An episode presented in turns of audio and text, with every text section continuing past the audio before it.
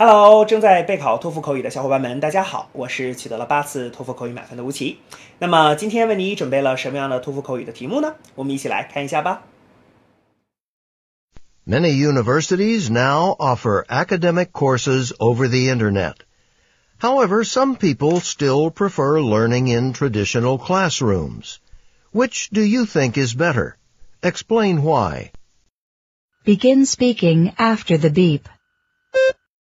Well, um, I think studying online is actually better because I personally can study better on the internet.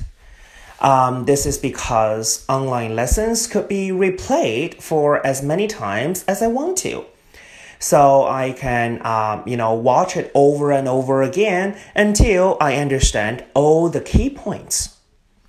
Um, besides, I would like to study online because it really saves time.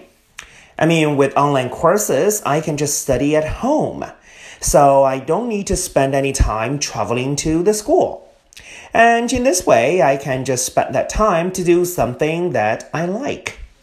Therefore, I would like to study online.